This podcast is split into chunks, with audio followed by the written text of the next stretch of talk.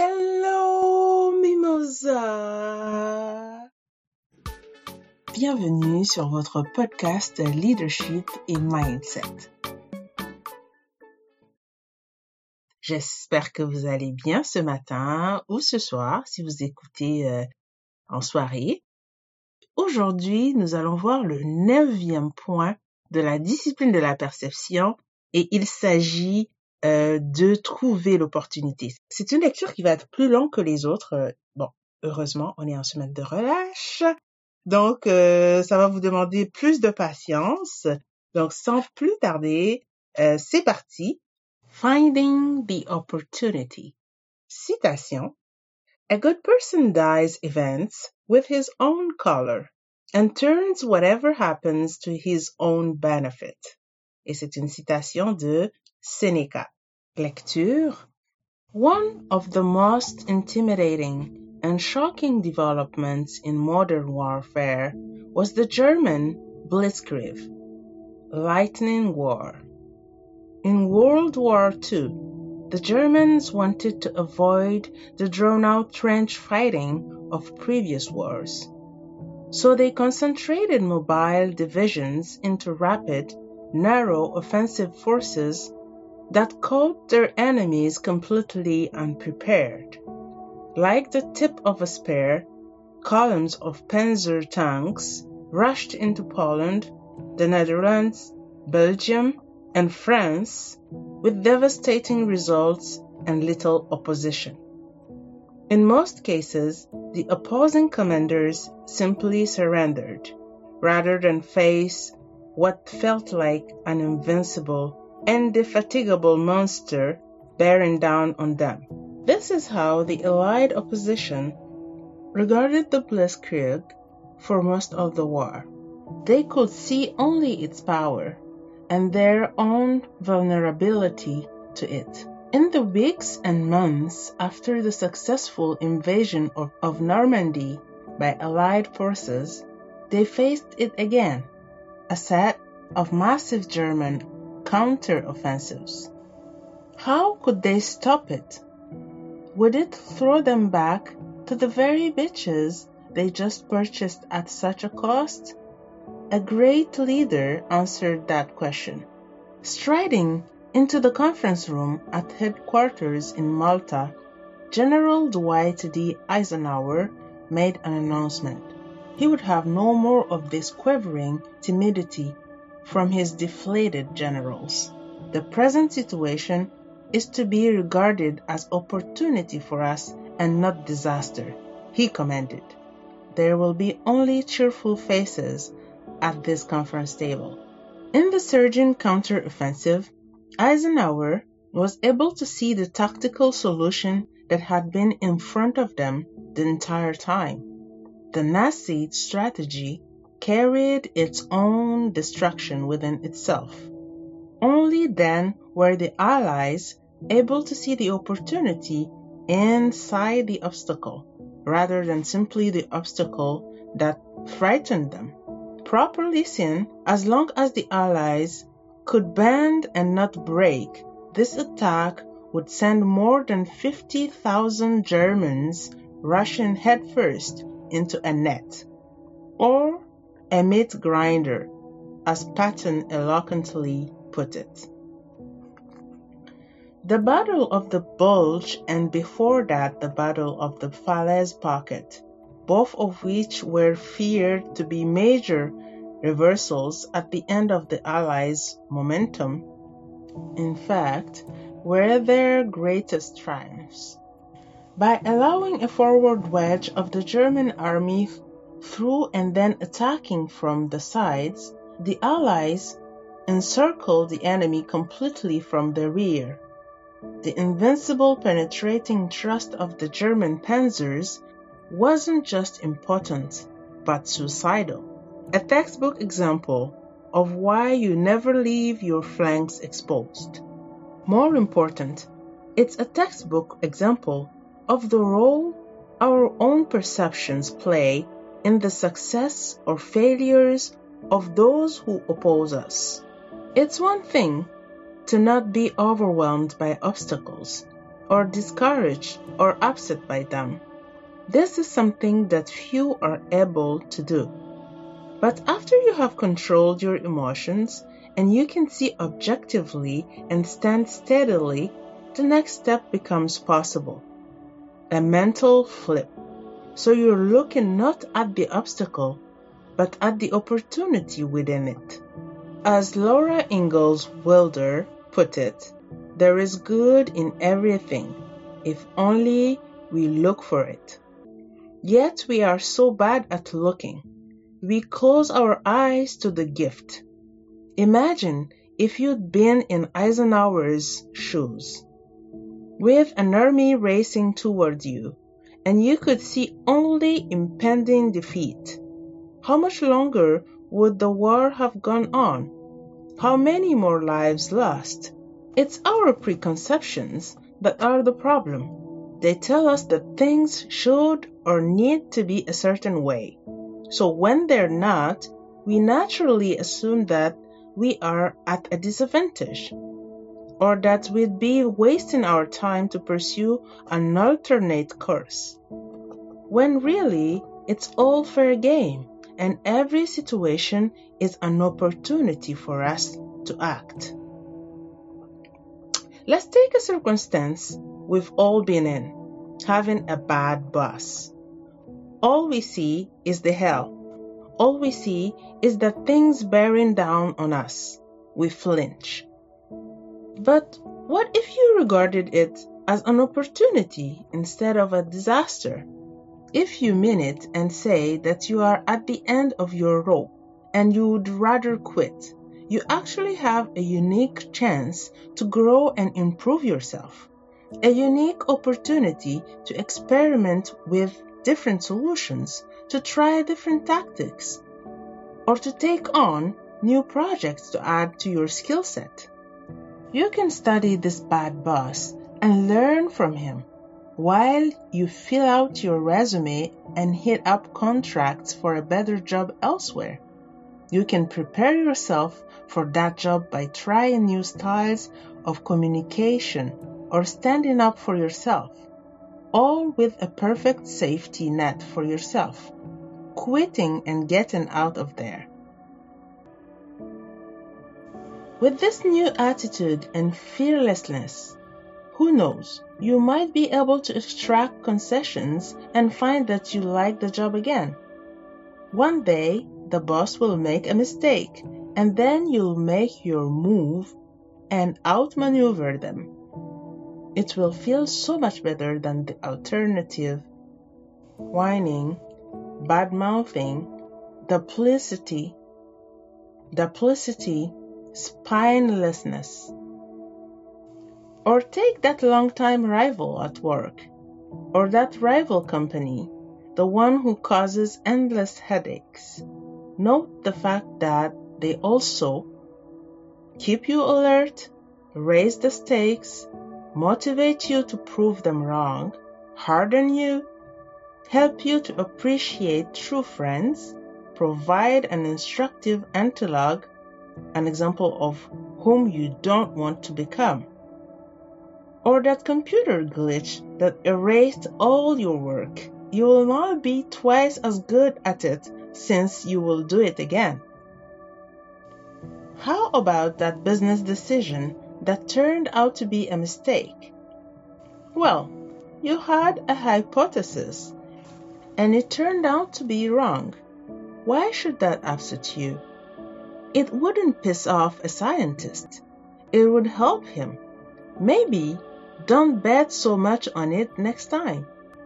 And now you've learned two things that your instinct was wrong and the kind of appetite for risk you really have. Blessings and burdens are not mutually exclusive. It's a lot more complicated. Socrates had a mean nagging wife.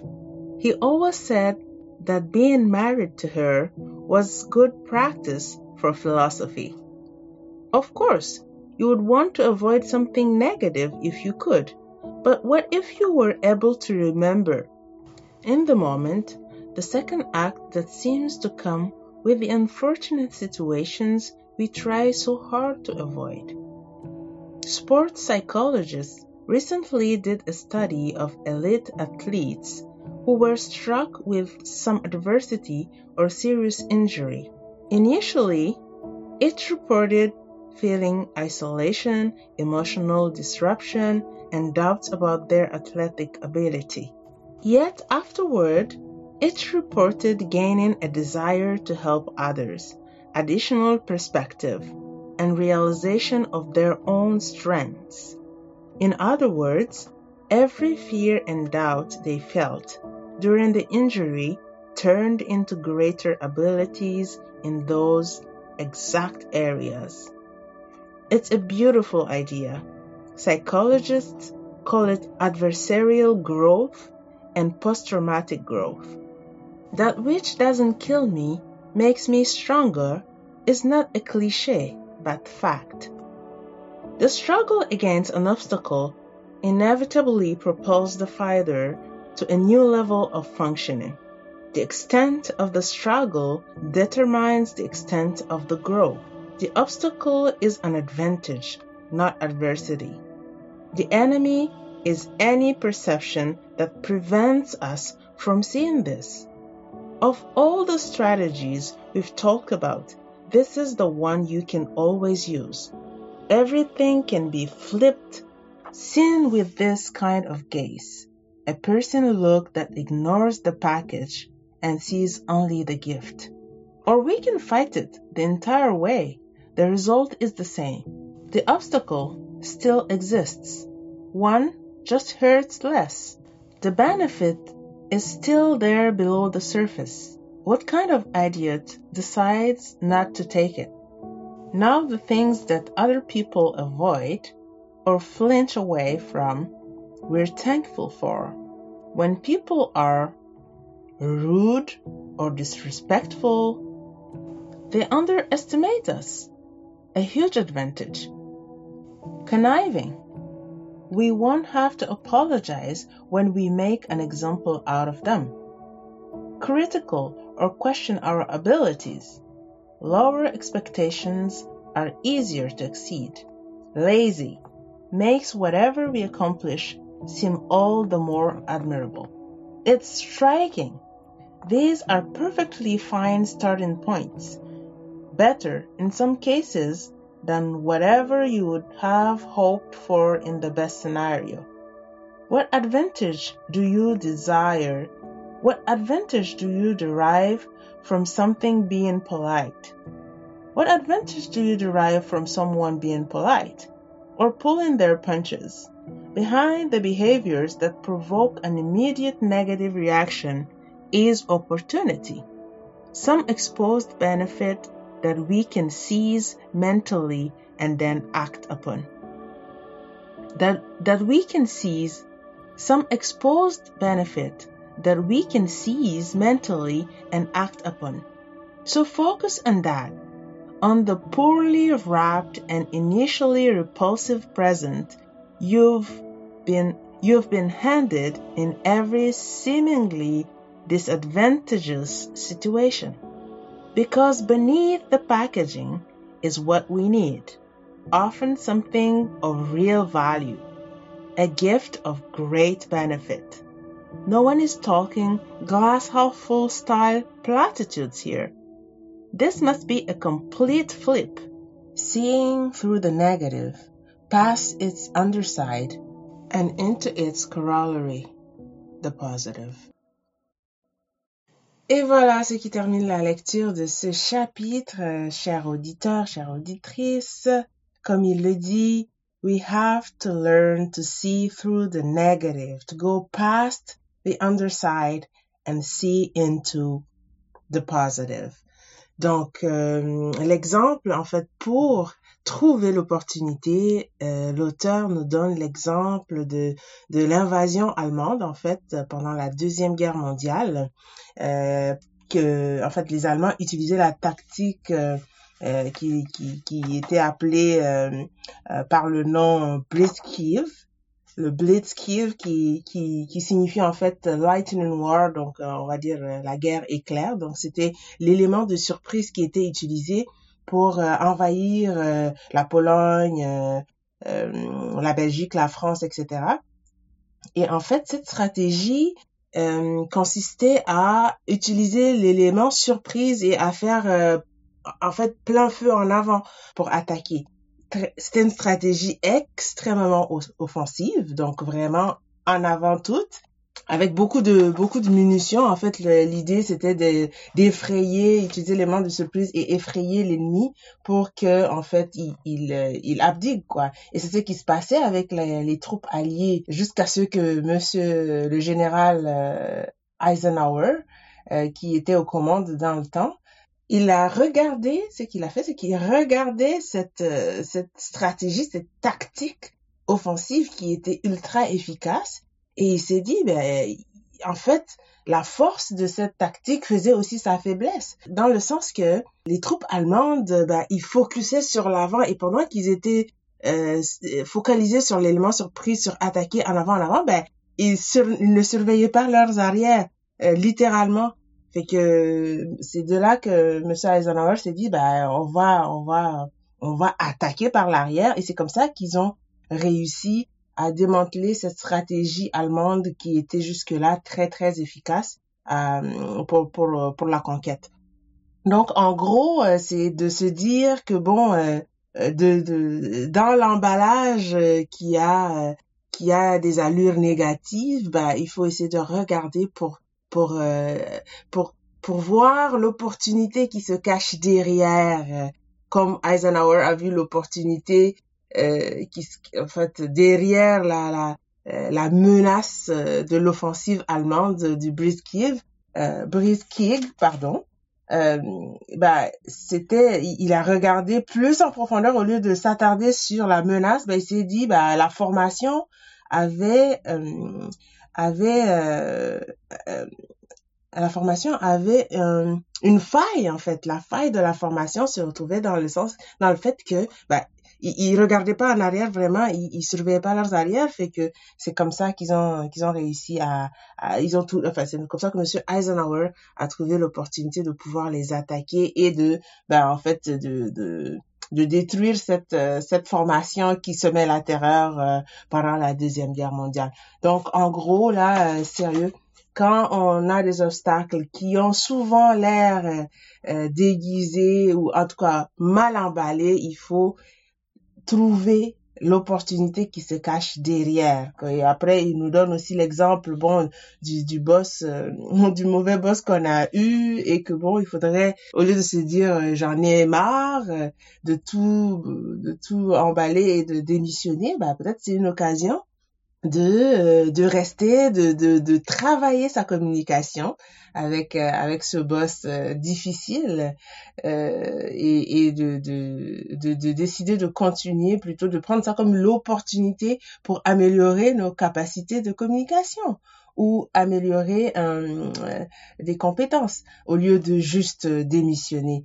ou l'exemple qu'il donne aussi de des, des, grands sportifs euh, euh, qui, euh, qui, qui passent à travers des blessures ou des moments très difficiles dans leur vie, bah, ils utilisent cette, cet obstacle, cette blessure, cette épreuve, ils l'utilisent pour comme comme élément catalyseur en fait de, de, de développement et de de, de growth, de, de croissance. Voilà.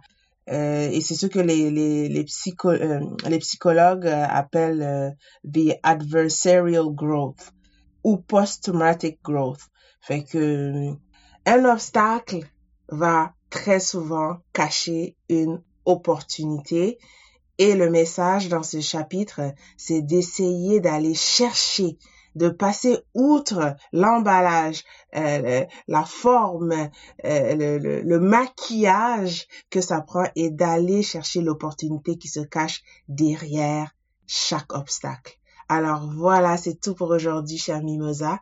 J'espère que vous allez pouvoir pratiquer, enfin, si vous avez quelque chose qui vous tracasse en ce moment, ben voyez-le comme une opportunité d'améliorer quelque chose dans votre vie. Posez-vous la question, qu'est-ce que c'est euh, qu'est-ce que c'est c'est venu m'apprendre ce, cet obstacle là ou cette situation euh, que je trouve présentement difficile?